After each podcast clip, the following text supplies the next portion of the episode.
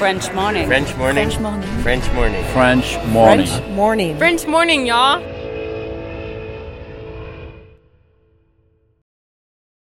Cet épisode a reçu le soutien de la CFE. La CFE, vous connaissez?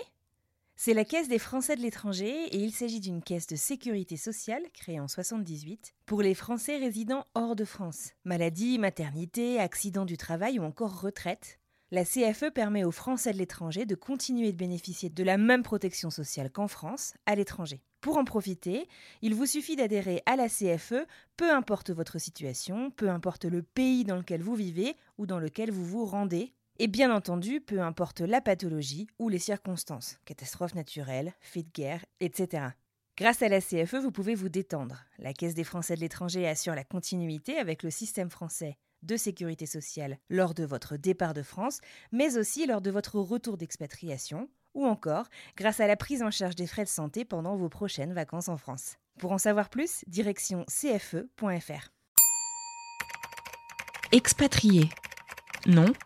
Adjectif. Vient du grec exo et patrida. Se dit d'un individu qui réside dans un autre pays que le sien.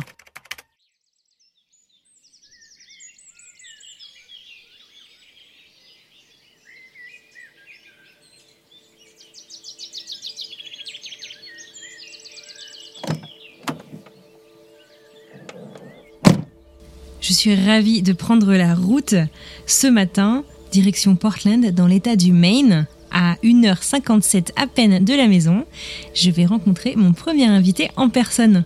C'est parti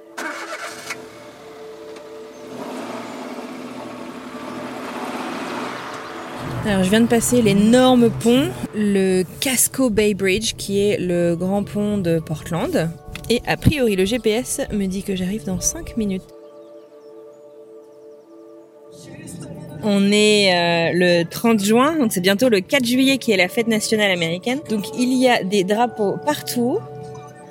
On voit qu'on n'est pas loin de la mer. Je vois des gens qui se baladent avec leurs planches de surf dans la rue, en short et en claquettes. Beach Street, bon déjà ça donne une idée. Ça me rappelle un peu la Bretagne avec les hortensias de toutes les couleurs. Alors qu'il pensait vivre en France après avoir passé son enfance en Afrique, mon invité a rencontré l'amour, deux fois, de l'autre côté de l'Atlantique. Adolescent, puis adulte, Alban Meno est tombé raide dingue de l'Amérique et de ses cultures. Aujourd'hui, dans French Expat, on remonte le temps en compagnie d'Alban, qui nous fait revivre les trois dernières décennies qu'il a passées à cheval entre les États-Unis et la France. Des petites histoires dans la grande, je vous préviens, vous allez rester scotché dans votre siège. Je vous souhaite une excellente écoute et je vous retrouve à la fin pour vous parler du prochain épisode. Allez, c'est parti. On est donc mercredi matin, il fait très chaud, c'est le début de l'été dans la Nouvelle-Angleterre. L'été sur la côte nord-est américaine, c'est assez humide. Euh, donc même si on monte dans les 30-35 degrés, la température ressentie est bien supérieure.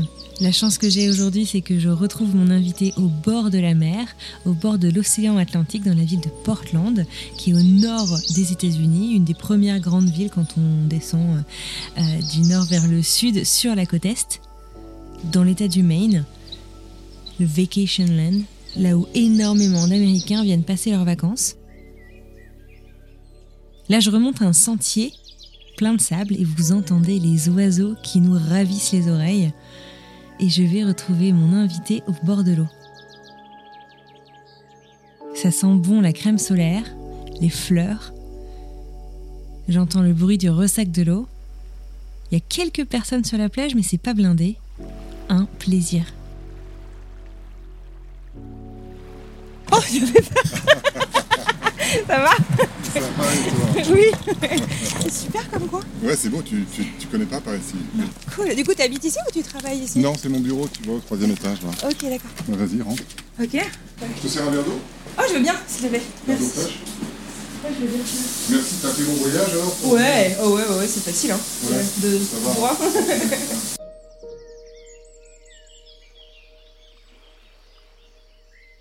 Je m'appelle Alban. Ça doit pas être euh, facile aux États-Unis. C'est pas facile aux États-Unis.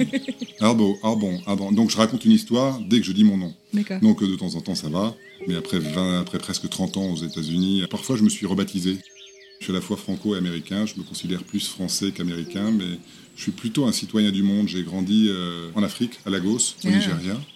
Donc, du coup, j'ai eu une vie d'expat très tôt dans, dans ma vie, ce qui fait que j'ai pas eu d'identité culturelle très forte en grandissant, même en étant adolescent, et que je me suis identifié aux gens qui étaient autour de moi immédiatement. Donc t'as pas forcément grandi en tant que Français, quoi. Non, mais j'étais dans, une, dans l'école française de Lagos, donc j'étais avec des Français, mais il n'y avait pas que des Français. Il y avait des petits Suisses, euh, des, des Belges, des Canadiens, des Américains. Donc euh, on était dans cette culture euh, euh, expatriée, privilégiée, hein, bien entendu, qui m'a donné le goût, euh, le- goût du voyage, euh, et, qui a fait que je me suis jamais véritablement identifié. Et d'ailleurs, à ce sujet, j'ai fait mon premier test.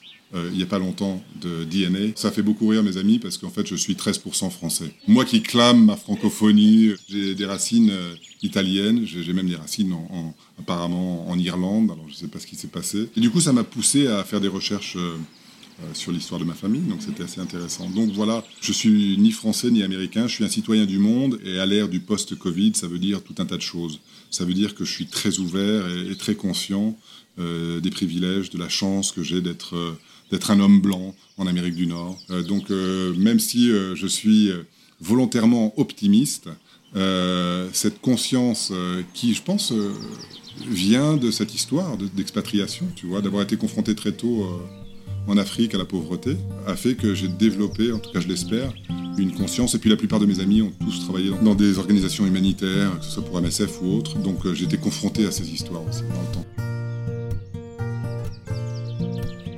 Pour revenir un tout petit peu sur euh, ton enfance, t'as jamais du coup vécu euh, en France? Pour toi, la France, ça a été quoi? Terre de vacances et de racines, mais t'y as jamais vraiment vécu ou? Moi, j'ai grandi, je suis né à Bourges, terroir français de la vallée de la Loire. euh, Et puis, je rentrais tous les étés. Mais par contre, passer deux mois et demi dans les montagnes du nord de l'Italie, dans le Piémont, où j'ai tous mes cousins et, et mes, mes oncles et tantes, qui est un petit village au fin fond de la montagne. Donc, tu as grandi à Bourges, avec des étés en Italie, dans le Piémont. Vers 5 ou 6 ans, tu es parti vivre à Lagos.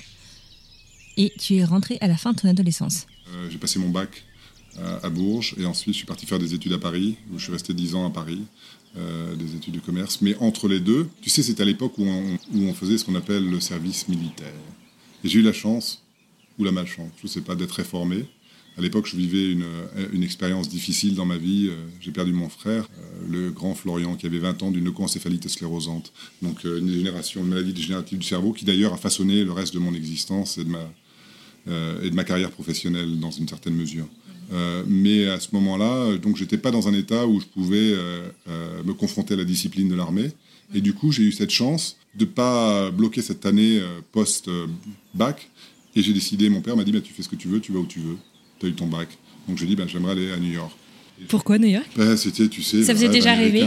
Oui, ça faisait déjà rêver. C'était le rêve américain, c'était la culture euh, avec laquelle j'avais grandi. En tout cas, tu vois, c'était Thomas Magnum. Enfin, c'était pas New York, Thomas Magnum. Toutes ces, ces- ces séries américaines. Et puis, euh, et puis, et puis pour moi, c'était cette ville euh, multiculturelle. Euh, ce melting pot qui existait uniquement à New York. D'ailleurs, c'était, je voulais pas aller aux États-Unis, je voulais vraiment aller à New York. Spécifiquement. Tu connaissais la ville? Non, j'avais des amis qui étaient allés. J'avais, euh, avec ma famille, on avait accueilli des, euh, des étudiants euh, américains. Ah, donc t'avais été exposé aussi. ouais, à donc j'avais été exposé un petit peu? à cette culture, et puis je l'ai trouvé joyeux, et puis, et puis heureux de vivre. donc j'aimais bien. Je suis parti vivre pendant un an à New York. Sans plan particulier Sans, si, si, j'ai repassé euh, l'équivalent d'un bac euh, là-bas. Ah, donc Avec- quand même sérieux. Oui, un peu sérieux. ouais. Et puis euh, j'avais une chance extraordinaire, c'est que ma petite copine de l'époque, euh, ses parents euh, étaient assez fortunés, on va dire, et habitaient à Riverside Drive and the Boat Basin. Donc c'est le, le, le 79th Street, la 79e rue euh, côte est, c'est-à-dire que c'était le bassin où les bateaux, euh, euh, les gens qui habitaient sur les bateaux étaient à New York D'accord. même si c'est au cœur de la ville. Donc j'avais la chance de vivre euh, sur un bateau, un beau bateau d'ailleurs, au, en- au- au milieu de cette ville Donc effervescente. pas la vie de tout le monde quand même à New York. Non, c'est ça qui était extraordinaire. Quelle chance magique parce que Ouais. on allait faire la, la fête au Limelight, dans le, tu vois, puis il y a 18 ans, c'est- c'est On a extraordinaire. plein les yeux. Ah, on a plein les yeux, plein le cœur, plein les oreilles. Puis New York, euh, c'est New York, quoi. C'est cette ville qui marche à 300 km/h, donc euh, ça a été, euh, ça a été décisif ouais, Mhm. pour moi. Euh, et puis je suis resté relativement longtemps avec mon premier amour. I'm leaving today. I wanna be part of it. New York, New York. Quand on s'est séparés, euh, je suis tombé amoureux d'une autre américaine. Quand tu étais encore aux États-Unis? Euh, Non, entre, entre Paris et New York en fait. D'accord. Dans un avion, la Tower Air. La seule fois où j'ai pas demandé un exit row, parce que tu sais, du haut de mes 1m96. Et donc, généralement, je demande toujours, et à l'époque, c'était plus facile de les avoir sans payer, tu vois, euh, un exit row. Et là, je l'ai la seule fois de ma vie où je l'ai pas demandé. Pourquoi? Parce que t'as oublié? J'ai oublié. Hmm. J'ai oublié. Euh, et puis, il y avait du... Enfin, je sais pas. Et, du coup, je me suis retrouvé assise à côté de cette femme avec qui j'ai passé 30 ans de ma vie. Euh, et une américaine. ça n'arrive pas que dans les films Non, ça n'arrive pas que dans les films. Et, et, puis, en plus, on a vécu des aventures durant ces 30 dernières années absolument extraordinaires qui nous ont emmenés un petit peu partout. Donc c'était euh, voilà la providence, la divine providence, tu vois. Complètement incroyable. Ne sois pas surpris si un jour quelqu'un vient toquer à ta fenêtre pour euh, obtenir les droits pour en faire un film.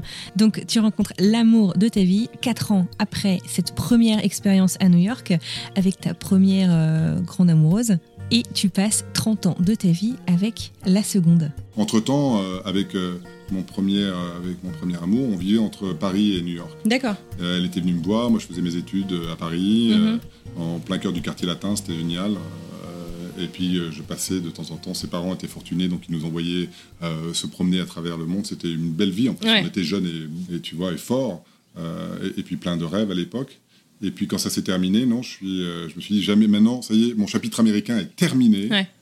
Je veux aller en Italie, je veux aller euh, découvrir l'Europe et partir revoir la famille et puis partir à l'est, tu vois. D'accord. Ah Fasciné par euh, euh, plutôt la Russie. Je voulais plus du tout venir aux États-Unis. Ouais, c'était c'est bon, j'ai fait ce que j'avais à faire. Pas seulement ça, mais c'était plutôt géopolitiquement parlant. C'était. On est en quelle année à ce moment-là? On est en 93, 94. Tu sais, c'est Thatcher, c'est politiquement parlant. Euh, foncièrement socialiste, euh, de gauche. Euh, l'élection de Mitterrand avait transformé ma vie. Je faisais à l'époque un peu de radio et mhm. tout. Et le fait de me retrouver ici, autant New York c'était unique, autant j'étais un peu confronté à la ruralité de l'Amérique. Et je me suis dit, c'est bon, ce côté isolationniste de ce grand pays, moi ce qui me fascine et ce qui me plaît et qui transcende mon expérience américaine, c'est véritablement les grands espaces. Mhm. C'est la nature ici. mais, mais la culture, pour moi, elle est, elle est, elle est en Asie, elle est, elle est ailleurs. Mais comme la vie ne fait jamais les choses telles que tu les imagines, je me suis retrouvé à venir et à passer, euh, à passer la plupart de mon temps, puis j'y suis encore, tu vois, 30 ans plus tard. Et comment il s'est fait ce, ce grand saut? Donc quand tu as rencontré Pamela, elle, elle venait s'installer en France à ce moment-là Oui, elle est venue s'installer en France. Mais elle venait, dans, au cours de ce voyage-là, vous vous êtes rencontrés, c'était, euh, c'était ça? Non, on était entre Paris et New York, on arrivait à New York, elle venait euh, à New York pour régler des affaires. D'accord. Moi je venais pour me séparer de, mon, de, de, ma compagne de l'époque. Ouais. Euh, et ensuite je suis rentré en France et, elle est repartie en Espagne où elle habitait à l'époque. Mhm. Et puis, et puis, Donc elle était déjà aussi pas mal cosmopolite. Oui, elle était cosmopolite, elle parle italien, espagnol, français.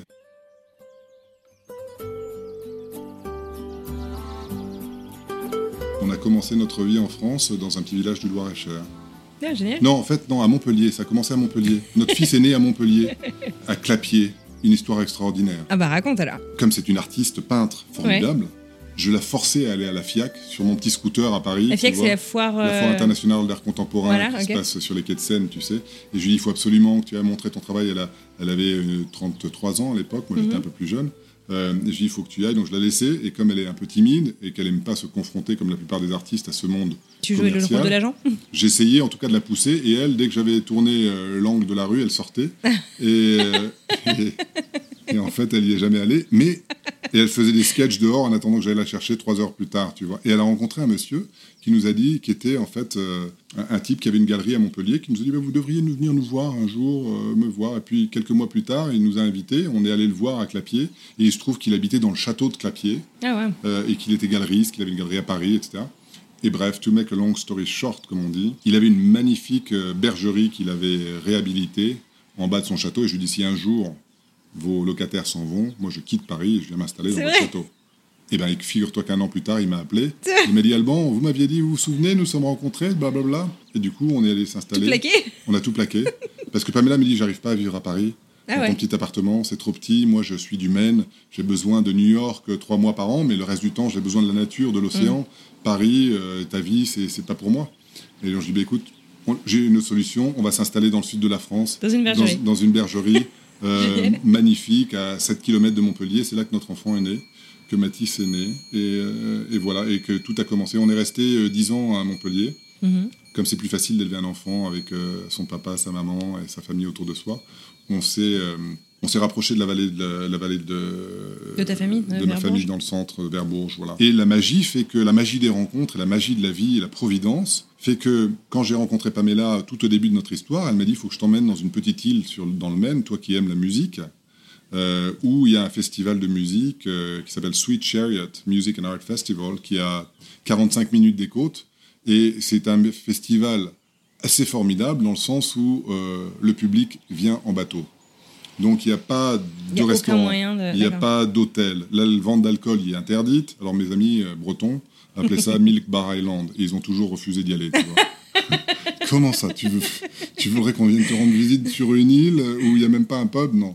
Euh, et je suis tombé amoureux de ce festival. Juste à côté de la maison où le festival se déroulait, euh, se déroule toujours d'ailleurs, il y avait une maison abandonnée entourée par euh, une trentaine d'hectares euh, de, de, de- de terrain en bord de mer. Ah, donc c'est grand quand même, comme île. Ah oui, c'est une très grande 30 île. ouais. Ah, Non, parce que tu dis, il n'y a pas de pub, il n'y a rien, donc y a. Ah oui, il n'y a rien, mais il y a des lobstermen. Il y a des filles, des, des, Des et- pêcheurs de- et il y a quatre églises.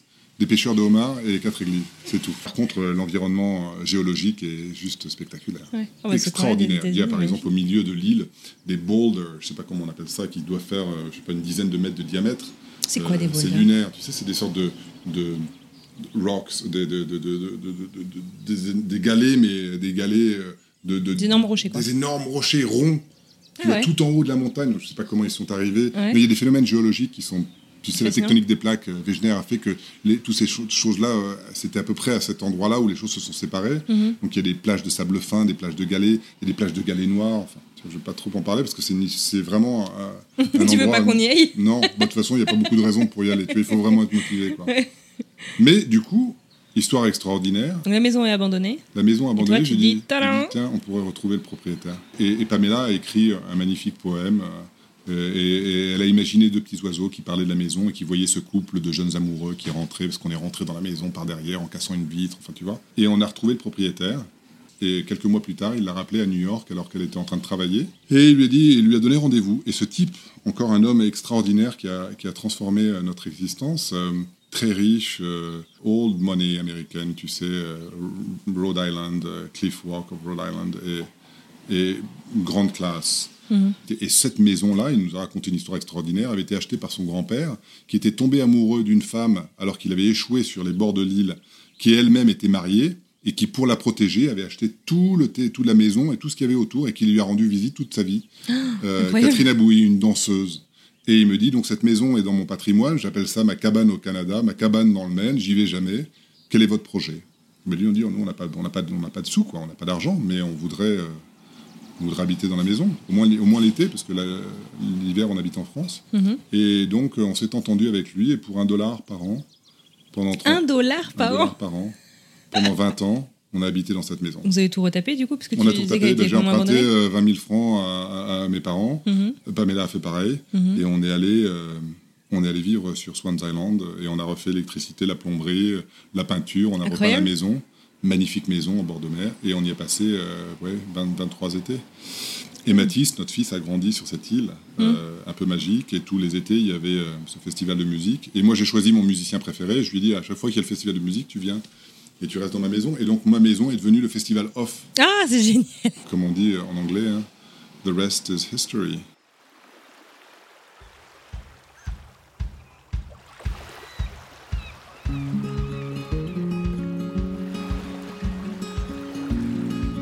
Fast forward, quelques années plus tard, euh, nous voilà à Portland. Comment est-ce que tu y es arrivé à, à Portland? Bah, Tu sais, Portland, c'est la porte d'entrée pour, euh, pour le Maine, pour le haut du Maine. Donc, euh, c'est C'est la grande ville c'est la grande ville, c'est la dernière, c'est le dernier grand hub des États-Unis. euh, Canada encore euh, pas découvert, quoi, tu vois. C'est New York, Bos- Boston, et ensuite c'est la dernière grande ville avant. Quand tu dis grande ville, en plus, tu dis c'est moins de 300 000 habitants. Oui, c'est une petite ville, Mm. comme Boston est d'ailleurs une petite ville. On, se- on- on- on se dit, c'est- ça reste provincial, je trouve, même si on a cette idée. Surtout quand tu as vécu à New York. c'est- ouais. Non, puis, puis j'adore cette ville, j'adore, j'adore, j'adore Portland. C'est une ville extraordinaire.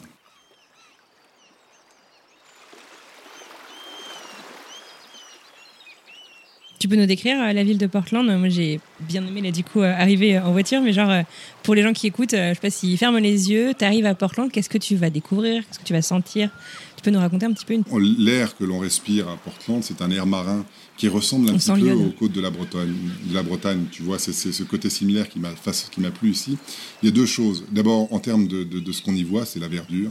C'est très vert le Maine, toutes les côtes du Maine, toutes les côtes de l'Acadie, toute cette province nord-américaine, elle est, elle est riche de par ses couleurs, de par le contraste entre le bleu euh, du ciel et de l'océan, et puis cette opulence de verdure, euh, des pins qui jalonnent toute la côte. Euh, et, en quelques minutes, si tu veux, alors ce qui est très caractéristique de, ces villes de Nouvelle-Angleterre, c'est l'architecture en bois de, ces maisons, mhm. qui est très différente d'ailleurs de, beaucoup d'endroits aux États-Unis. Mais euh, en quelques minutes, euh, on peut euh, quitter Portland littéralement en moins de cinq minutes et se retrouver dans une pléiade d'îles. Ce qui caractérise le Maine, le Maine c'est à la fois cette côte nord-atlantique et la sauvagerie, le sauvage, comment on dirait, le, côté sauvage. Ouais, le côté pas, inexploré, mais un peu un peu brut. Oui, un peu brut de, de, de cette confrontation à l'océan. Et puis les milliers de petits lacs euh, au milieu des forêts. Tu vois, on a un territoire qui euh,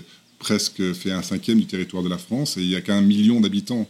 Donc c'est extra. Et puis on est à la frontière du Canada, on est à 3h30 de, de, de Montréal, ville extraordinaire. Et donc ici, quand on arrive ici à Portland, c'est ce qu'on découvre immédiatement. On arrive dans, ce petit, euh, dans cette petite ville euh, où euh, il y a encore une dizaine d'années, bah, les pêcheurs, il y avait la criée en, bas, mais maintenant il y, a, il y, a, plus de 300 restaurants. Euh, c'est une, une des plus grandes villes en termes de gastronomie euh, aux États-Unis. Et d'ailleurs, on, en est, on en est très fiers parce qu'on peut manger tout euh, dans, dans, cette ville et il y, y, a de très grands restaurants. Mm-hmm. Je dirais ce qui caractérise encore plus Portland par rapport à toutes les autres villes que j'ai eu la chance de, de, visiter, ce sont les habitants du Maine qui ont un côté, j'allais dire presque portugais. ça veut dire quoi, un côté portugais Sympathique, gentil. Les Portugais sont sympathiques et gentils. Ouais, comme les Irlandais, ouais. ouais. Conviviaux. Conviviaux, ouais. Hmm. Il, y a cette, il y a ce côté, euh, tu vois, j'entends jamais un bruit de klaxon à Portland. Mm. J'ai jamais entendu le klaxon à Portland, ou alors c'est des gens euh, du Massachusetts. tu vois euh... Massachusetts est en l'état de Boston, pour ceux qui n'auraient pas suivi. Euh, et puis le fait qu'à Portland, tout le monde se connaît tout le monde. Donc, euh, si tu veux rencontrer, euh, que ce soit le, président d'une banque ou un chargé de mission dans une association, ou, euh, et, les gens sont très faciles d'approche. Il y a toujours quelqu'un qui connaît quelqu'un qui, quelqu'un qui va te présenter. C'est très, il n'y a pas de hiérarchie, donc c'est très très sympa à ce niveau-là.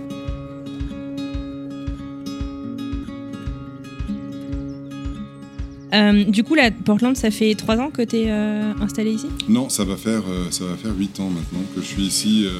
en 95, on a décidé, 94, on a décidé de quitter notre petit village de Pont-le-Voix. Mais on voulait que Mathis, notre notre garçon, ait une expérience. et puis moi, ça faisait presque 20, 20, plus de 20 ans que Pamela avait, vivait en France avec moi, et j'estimais que c'était la logique des choses, de, de, de, de, revenir un petit peu. Parce que mhm. je sais pas s'il y, y, a un livre de Nancy Houston qui s'appelle Nord perdu. C'est toi qui m'en as parlé, je veux bien que tu en parles. Ouais, et qui, à mon avis, illustre très bien euh, le côté, cette expatriation culturelle, euh, la binationalité des gens qui, comme nous, sont à la fois français, américains, américains ou français ou italiens, enfin qui ont deux cultures parce que leurs familles sont, sont divisées et, et, et qui fait qu'on n'est jamais ni l'une ni l'autre. On est un peu dans ce, that gray area, dans ce limbo euh, qui fait qu'on on, s'identifie quand, en France, quand je rentre en France, je suis l'américain, et quand je suis en Amérique, je suis le français.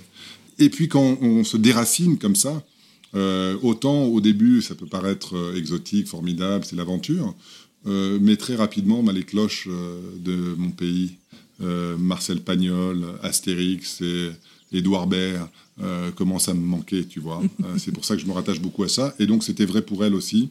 Euh, sa famille, une très grande famille en Nouvelle-Angleterre. Donc, je voulais qu'on revienne ici, qu'on offre à Matisse cette expérience nord-américaine. Et c'est ce qu'on a fait.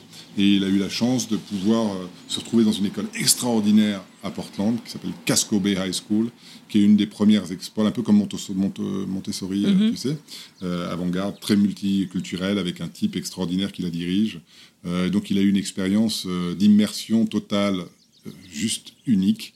il a fait partie de ce qu'on appelle les, les graines de la paix. Qu'est-ce que c'est? Tu sais, c'était du temps de Khrouchtchev, où il y a une petite fille qui a écrit une lettre à Khrouchtchev en disant Mais pourquoi est-ce que les Américains, les Anglais se battent et on parle de la guerre froide mhm. Et elle est allée la voir, ça avait fait toute une. Et, et, quand elle est allée la voir avec son papa, ils sont morts dans un accident d'avion.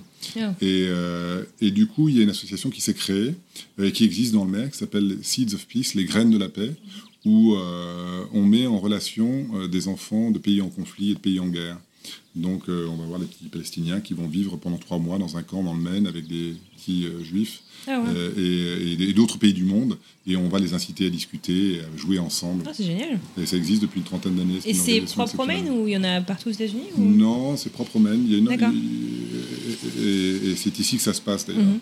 Donc ça fait partie des expériences que Mathis a eu la chance de vivre euh, en étant ici. Puis ensuite, il a eu la chance aussi d'être accepté dans une école américaine euh, qui s'appelle Bard. Donc ça, c'est une expérience qu'on voulait lui donner qui et qui a été extraordinaire. Donc c'est cette, cette euh, biculturalité, elle, est très riche à tout un tas de niveaux. Mhm. c'est le yin et le yang de l'existence, on va dire. Huit ans qu'on est ici et, maintenant j'essaie de réfléchir à mon retour. Alors comment, enfin, c'est rigolo parce que en t'entendant, en fait, j'ai l'impression que tu as grandi un peu partout. Euh, finalement, tu as passé un bon bout de temps en France une fois que tu étais adulte et que tu as eu le choix aussi de, te poser. Tu es arrivé aux États-Unis où tu es tombé encore plus amoureux, j'ai l'impression, euh, du pays, de la culture, euh, de la nature, comme tu dis. D'où vient en fait cette envie de, retour en France ou en Europe? Moi, je suis très, très attaché à, la culture française. La bande à Kassovitz, j'ai grandi dans, dans, ce cocon, dans cet environnement mhm. culturel et le fait d'être à Bourges et d'avoir vécu tous les printemps de Bourges euh, qui sont, se sont transformés de cette musique a fait de moi, ouais, fait que je me sens un petit peu à l'étroit aux États-Unis. Ah ouais. Euh, cantonné dans une, dans une monoculture un peu, à moins que j'aille à New York, mais même ici, euh, ça reste assez spécifique et très, très divisé. Donc, euh, donc j'ai envie de, de, retrouver un petit peu mes racines euh, et de repartir et, de vivre de vivre en France, tu vois. Un peu, un peu dans, mais, mais toujours en étant séparé comme je l'ai fait dans ma vie, c'est-à-dire que d'alterner ce que j'ai fait toujours, la France, les États-Unis, puis le reste du monde. Je pense que le temps passe tellement vite que je me, je me réveille à l'aube de mes, de mes 50 ans, tu vois, de mon demi-siècle, et je me dis qu'il y a encore tellement de choses à faire, tellement de choses, de pays à découvrir. Mm-hmm. J'ai la chance de parler plusieurs langues. J'ai envie de partir en Amérique du Sud, en Asie, euh, euh, de découvrir les pays de l'Est. J'ai envie, il y a des tas de choses que j'ai encore envie de faire. Donc, euh, donc c'est le moment. Ce chapitre-là était formidable. Mhm. Et, j'y reviendrai toujours, notamment sur les côtes du Maine et de l'Acadie. Mais, mais, mais, mais, je pense que dans la vie, surtout en ce moment, qui est une époque tellement passionnante à tous les niveaux, il y a des choses à faire, il y a des choses à vivre. Mhm. Donc voilà. Est-ce que c'est aussi le fait d'avoir été un peu cantonné, euh, on n'a pas pu beaucoup, on n'a pas été très mobile au cours des presque deux dernières années. Est-ce que ça, ça influe en fait cette envie pour toi de, bah, de vouloir voilà, repartir euh, à la découverte, euh, de voir autre chose? Ou est-ce que c'est quelque chose que tu penses que tu as, mûri en fait Non, le Covid n'a pas eu trop d'impact sur mon existence. Je suis extrêmement privilégié, j'ai eu beaucoup de chance. Et puis je vis un petit peu comme un ours, je travaille beaucoup. Ma vie, ça n'a pas beaucoup été transformée. Euh, au contraire, elle a été facilitée. J'ai travaillé encore davantage parce que les nouvelles technologies nous ont permis euh, euh, de faire de, tout un tas de choses. Et puis j'ai pu me focaliser sur mon projet, vu que j'avais beaucoup moins d'autres projets à vivre. Mmh. donc mon métier, c'est d'être producteur de, de, de contenu, producteur de films, de documentaires. Et du coup, comme tout s'est plus ou moins arrêté, j'ai pu me focaliser sur mon projet, sur la maladie d'Alzheimer. Non, le fait de, de, me recentrer, le temps a passé très vite en fait. Euh, j'ai eu beaucoup de tristesse et, d'empathie et de compassion par rapport à ce qui se passait dans le monde, mais moi j'ai vraiment eu la chance euh, d'être euh, d'être privilégié. Donc non, c'est pas ça qui a motivé mmh. Ce désir-là. C'est plutôt le, la crise de la cinquantaine, on va appeler ça. C'est quoi la crise de la cinquantaine? Je sais pas, mais tu verras quand tu auras 50 ans. je crois que c'est différent pour tout le monde. Ouais. Euh, des fois, c'était la crise de la quarantaine, la crise de la trentaine, la crise de la vingtaine. Bon, tu sais, une fois, je crois que c'est plutôt euh, la fin d'un cycle, comme la fin d'un amour. Euh, les amours sont pas forcément faits pour durer euh, au jour d'aujourd'hui euh, toute une vie. Mhm. Nos vies sont longues. Mhm. Euh, et, et- et je pense qu'un enfant, euh, quand on, ou plusieurs enfants, une famille, quand on amène un en- et Mathis étant maintenant un, un jeune homme de 23 ans, je pense que ce- cette partie-là, Mhm. c'est plutôt ça qui était le phénomène déclencheur. Ouais. De dire, voilà, cette partie-là, notre famille, euh, ce, ce- ce chapitre-là est terminé. Mhm. Donc maintenant, il faut entamer un nouveau chapitre, faire quelque chose de différent. tu vois.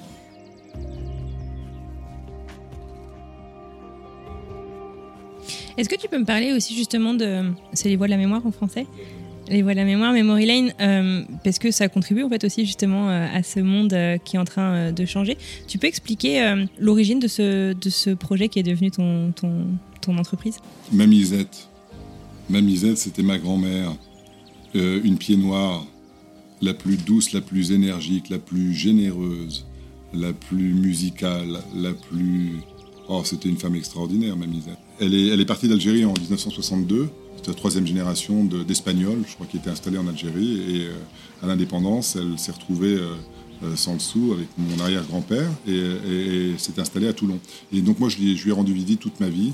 On était très proches. C'était une femme qui avait pas le sou, mais qui donnait tout ce qu'elle avait, vraiment tout, et qui était tout le temps joyeuse. Elle adorait la musique, elle adorait danser, et donc quand elle a été diagnostiquée de la maladie d'Alzheimer, et comme on était très proches, elle me dit, mais bon, c'est quoi cette maladie d'Alzheimer? Qu'est-ce que c'est que cette histoire de l'Alzheimer?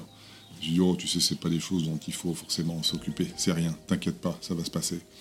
Et, euh, et donc j'ai eu euh, la chance de pouvoir vivre euh, avec elle le début et la fin de la maladie et de me rendre compte que il y avait très peu de choses qui étaient appropriées pour manager les symptômes. Alors déjà, on sait qu'il n'y a pas de cure, il n'y a pas de médicaments, que les médicaments qui existent euh, Ralentissent, mais euh, n'arrête non pas le seulement truc. bah, ralentissent, ça reste à prouver Ah ouais. encore, euh, mais qu'il y a, il y a très très peu d'impact, en tout cas physiologique, sur le, le développement des plaques amyloïdes, enfin bref, sur la dégénération du cerveau. Mhm. Euh, et euh, donc je me suis dit, au moins, on va pouvoir améliorer ses conditions de vie, trouver lui euh, la, la télévision qui va bien, les images qui vont bien, parce que ça doit forcément exister. Quand on a la maladie d'Alzheimer, qu'on a 80 ans, on ne peut pas suivre les mêmes programmes et certainement pas les nouvelles, enfin les the news, tu vois, l'actualité. C'était il y a 10 ans. J'ai commencé euh, voilà, en, 2000 en 2010-2011 à travailler euh, avec elle euh, pour améliorer au quotidien toute sa vie. Et donc il y a tout un tas de symptômes qui sont rattachés à, la maladie d'Alzheimer, mais à la démence sénile en général, et, d'outils qui existent dans ce qu'on appelle la médecine intégrative, c'est-à-dire une approche à la fois occidentale, est-ouest en fait. Euh, Si on se casse un bras, il faut aller à l'hôpital. Mais on sait aussi que la méditation, euh, la musique peuvent contribuer grandement à diminuer euh, le taux d'anxiété et les angoisses. Mhm. Euh, donc moi j'ai commencé à faire des études de recherche appliquée en fait. C'est-à-dire qu'on va travailler avec des gens qui sont malades et on va voir comment on peut améliorer leurs conditions de vie. Et, et les besoins sont différents le matin, l'après-midi et le soir. On peut au moins améliorer leurs conditions de vie et du coup peut-être retarder le, le développement de la maladie. On va travailler à la fois sur les cinq sens, sur euh, l'ouïe, euh, la vue, euh, la musique, et adapter les contenus à chaque patient. Et donc ce qui au début était un projet individuel Pour aider ma grand-mère. grand-mère a immédiatement intéressé des médecins gériatres, des psychologues, et on a commencé avec le CHU de Tours en France à travailler avec le docteur Raffin euh, sur euh, euh, ben, une étude un peu plus large. Et ensuite, quand ma grand-mère euh, euh, est partie retrouver ses frères et sœurs euh, et qu'elle a passé l'arme à gauche, comme on dit, euh, moi j'ai décidé de donner à ce projet un impact planétaire, en tout cas parce que je, voulais lui donner un impact le plus grand possible. Et je suis venu et C'est à ce moment-là que ça a coïncidé avec mon arrivée aux États-Unis. Et j'ai tout recommencé aux États-Unis. J'ai fait des études avec des patients américains, des maisons de retraite américaines, des docteurs américains. Et on a fait considérablement évoluer ce- cette intervention pour euh, en faire ce qui est aujourd'hui devenu Memory Lane, qui est la seule intervention multisensorielle qui adresse tous les symptômes de la maladie et qui permet de vivre beaucoup mieux avec la maladie. Du coup, euh, c'est une aventure qui a commencé de manière familiale euh, et qui s'est transformée en aventure entrepreneuriale un peu américaine. C'est une boîte qui est, qui est américaine euh, initialement. T'en es où du coup du développement de ta boîte là? On est à la recherche d'investisseurs. Mhm. Euh, on a terminé la période de product development. Mhm. Alors au début, je- moi j'ai toujours voulu que ce projet soit un projet universel et gratuit, Mhm. parce qu'une des contraintes des aidants, c'est de ne pas avoir beaucoup de sous. C'est difficile de vivre quand on, est, on prend soin de quelqu'un. Oui. Euh, la rigueur qu'impose une approche économique euh, euh, d'un projet qui soit pas un projet à but non lucratif, mais qui soit un projet qui soit viable dans le temps, euh, m'a contraint, euh, avec les gens que j'ai rencontrés, que c'est en tout cas, il y, a, un- volet économique pour que ce projet continue à perdurer pendant 10, 20 ou 30 ans. Donc il est, Memory Lane est déjà accessible. Si vous allez sur watchmemorylane.com, vous pouvez d'ores et déjà commencer à regarder un peu plus de 300 films qui font Ah ouais, entre donc il y a quand 30 même un- minutes et une heure. Oui, j'ai produit énormément de contenu euh, avec des partenaires dans le monde entier, dans tout un tas de collections différentes. Euh, On va de la nature, euh, à la réminiscence historique, à la géopolitique, à la musique, à la danse. Donc on peut d'ores et déjà s'inscrire. Et puis si vous n'avez pas les moyens, on trouve toujours un moyen de s'arranger. Donc le projet existe, il est viable. Euh, et, et- et il est, si tu veux, il est accessible aussi facilement qu'on peut accéder à Netflix. Ouais. Euh, Bravo, c'est une, euh, enfin c'est, c'est d'ailleurs un, un sujet dont on a parlé un petit peu euh, Alzheimer dans un épisode il y a quelques semaines. Je pense que c'est quelque chose en fait auquel tout le monde peut relate. euh, Ouais, s'identifier. ouais. To some extent, je sais pas trop Ouais, comment. Voilà, merci. Tu as raison. non, c'est vrai. On, on dit qu'il y a deux personnes sur trois qui vont être confrontées à la maladie dans leur Ah, vie. Pas forcément en tant que malade, mais Mhm. peut-être en tant qu'aidant. Euh, donc ça touche toutes les familles.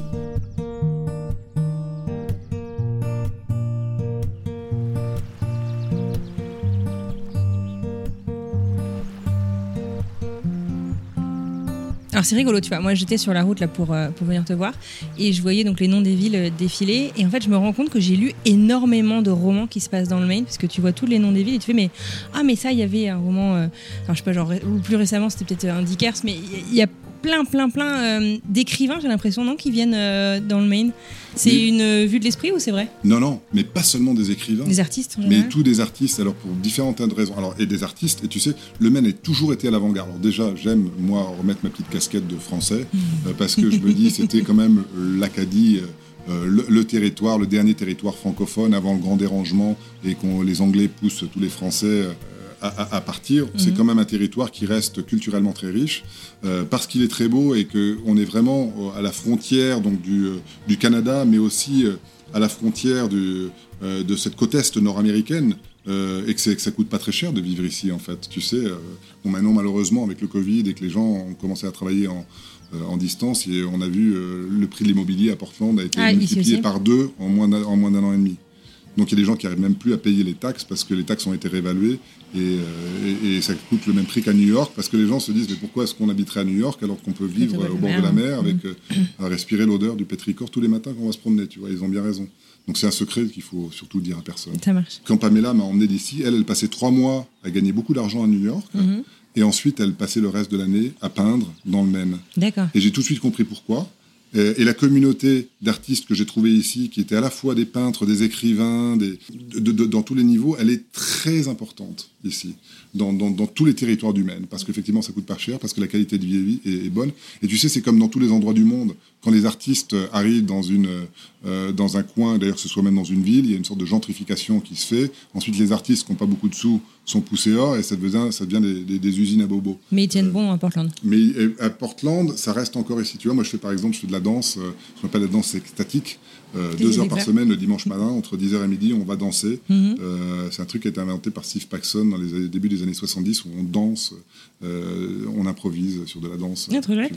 Et c'est un des, multiples exemples de la richesse culturelle qui existe ici, que ce soit au niveau artistique, théâtral, musical, et qui est aussi lié, tu sais, je ne sais pas si tu as remarqué, non, tu n'as pas, pas eu le temps, mais il y a une culture francophone qui est en train de naître depuis une petite dizaine d'années à, à Portland, euh, du fait de l'arrivée massive euh, d'immigrants qui viennent du Burundi, du Rwanda ou de Ah pays euh, d'Afrique francophone, euh, qui sont en fait des réfugiés politiques, parce que le Maine a été un des seuls États à donner un stipend, à, à aider au développement Des aides financières, quoi. des aides financières, voilà. Ce sont des gens qui étaient en plus, euh, euh, qui avaient des postes à responsabilité, qui se retrouvent maintenant, à, tu vois, en- bas de l'échelle. à- en- tout en bas de l'échelle, des docteurs qui se retrouvent, à, tu vois, à la chaîne, Euh, mais il y, a une culture francophone. Donc moi, à chaque fois que je me promène en, ville, et j'en ai rencontré beaucoup, on rencontre des trésors, des, des trésors, c'est le, prénom, quoi, tu sais, des, des, prénoms francophones. Donc il y a cette richesse qui continue à, grandir et qui font la richesse de ce, de ce pays.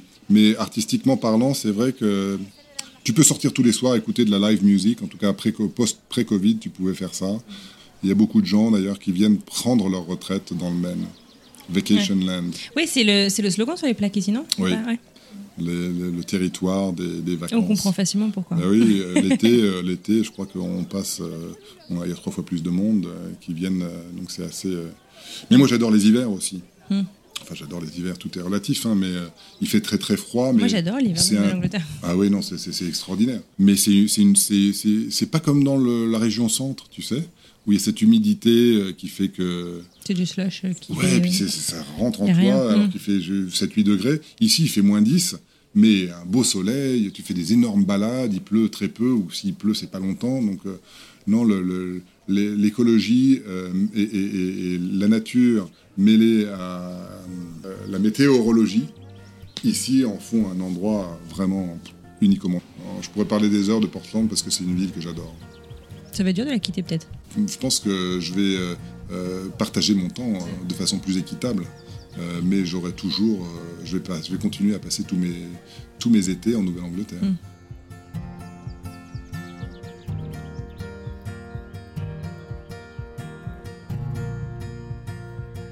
On va aller sur la plage et puis on va aller au bout de la plage. D'accord.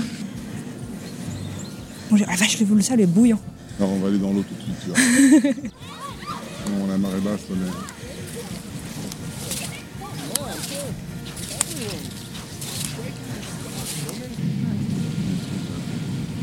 Et on est vraiment à 10 minutes de la ville. C'est-à-dire que moi, je monte dans ma voiture, 10 minutes plus tard, je, traverse le pont et je suis Est-ce que euh, tu saurais euh, nous, nous, suggérer euh, euh, voilà, on, est, euh, on vient à Portland, euh, que ce soit pour de bon, que ce soit en chemin pour Montréal ou pour Boston. quels sont les immanquables de ton Portland quoi? Je cherche pas le Portland du routard, mais de ton Portland, des trucs à, sentir, à goûter, à ramener, à voir? Qu'est-ce que, que tu recommanderais? En termes d'endroits à aller voir, le Portland Headlight, le parc national de l'Acadie. Alors, c'est pas Portland, l'Acadie, c'est un peu plus dans le nord. pour moi, c'est dans le Maine, tu vois, ça fait partie. Donc, on est à 2h30, 3h. C'est Mount Desert Island où Marguerite Yourcenar a vécu toute ah sa vie. Tu savais pas ça, Mount Desert Island. Quand on vient dans le Maine, on s'arrête à Portland, on va manger des lobsters, et pas n'importe où, au Lobster Shack. Au, mhm. au, bout de la péninsule de Cap-Élisabeth, entouré par 360 degrés d'océan. C'est très simple, hein, c'est des tables de pique-nique, par contre, euh, euh, c'est très frais, euh, des lobsters, du crabe ou autre. Alors ça, c'est un immanquable. Et on amène, si possible, une petite bouteille de vin blanc. Mmh. Si possible, qui viennent de chez mon ami Peter Hand du Clos de la Mellerie, parce que ça se marie très bien avec ce genre de choses. Et en dessert, on se prend des petits Holy Donuts. Il y a une, boîte à Portland qui fait des, donuts juste complètement magiques. Donc ça, ce serait les choses. et, et, pour les odeurs, la première chose qui me vient à l'idée, c'est le, le pétrichor. Tu sais ce que c'est le pétrichor Non, jamais entendu ce mot. C'est l'odeur de la, c'est l'odeur de la terre après la pluie. Ah oui. ah oui. Mhm. Et dans le Maine, comme on a beaucoup de forêts. Pas que ça avait un nom. Ouais, si si, pétrichor. Euh, euh, et, dans le Maine, euh, donc, on a la chance d'avoir un territoire très odorifère. Je ne sais pas si on dit odorifère, en tout cas très odorant. Mhm. et, et, cette odeur-là, moi, comme je me promène beaucoup tous les jours, je fais beaucoup de marches. Mhm. Euh, j'adore me promener en forêt après, après la pluie. Parce que c'est l'odeur de la forêt mélangée à l'odeur de l'océan. Ici, c'est un délice. On prend plein le nez. ah oui, c'est extraordinaire. Et puis c'est frais, c'est bon, tu sais. Euh, donc, euh, donc ça, voilà, ça fait partie des, quelques petites choses de Portland que je ramènerais. si j'arrivais ici, c'est ça que je ferais.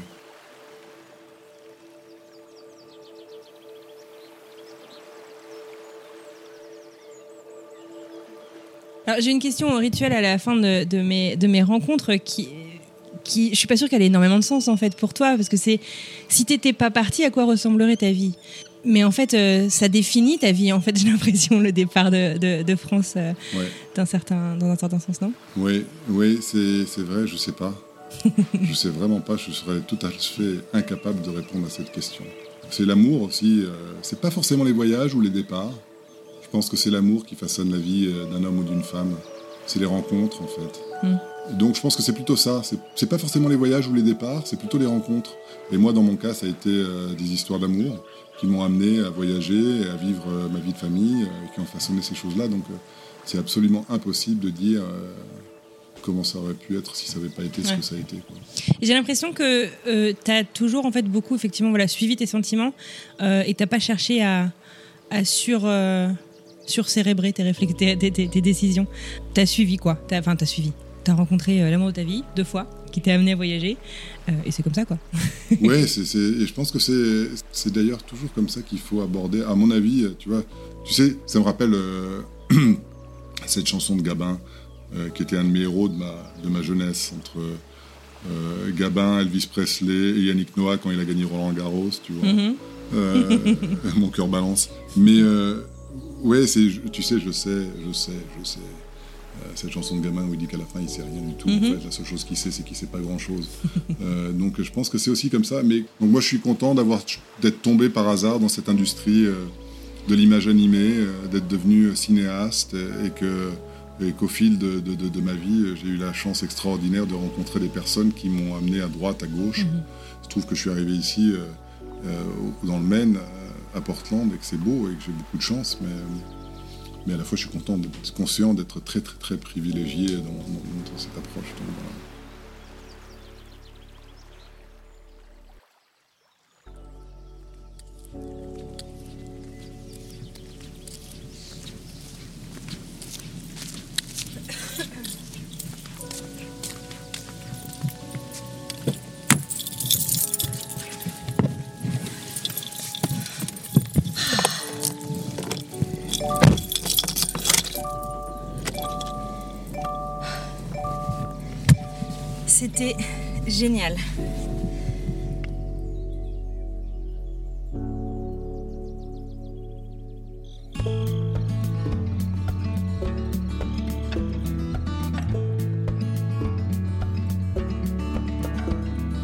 Et voilà, c'est terminé pour aujourd'hui. Un grand merci à Alban Méno pour sa disponibilité et sa générosité dans son partage. Et bien entendu, merci à vous pour votre écoute et votre fidélité chaque semaine.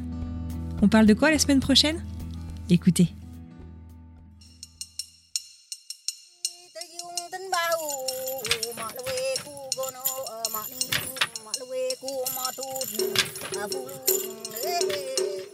Je suis repartie après, euh, je suis retournée. Euh, à Genève à mon travail. Et puis, euh, voilà, après, c'est vrai que j'avais aussi rencontré euh, mon mari actuel. Qui est local Qui est. Ouais, tu qui est local, là-bas, ouais. ça Je l'ai rencontré là-bas, ouais, il est de Lille. Et, et voilà, donc je. Mais bon, à cette époque-là, euh, tu vois. Je savais pas que c'était le- l'élu. savait pas.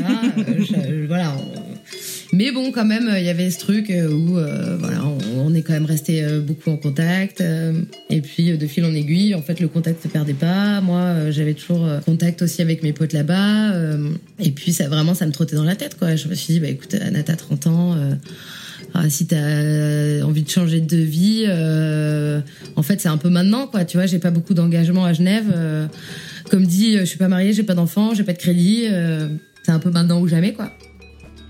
Je ne vous en dis pas plus. Et n'oubliez pas que si ce contenu vous plaît, de vous abonner, de partager et de commenter.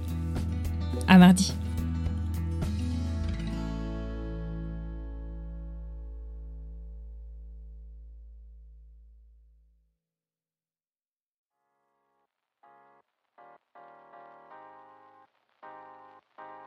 Vous venez d'écouter un podcast réalisé par moi-même, Anne-Fleur Andrely, mixé et habillé par Alice Krief et produit par French Morning. French Expat n'est pas le seul podcast de French Morning. Pour retrouver tous les podcasts du groupe, rendez-vous sur frenchmorning.com slash podcast. À bientôt!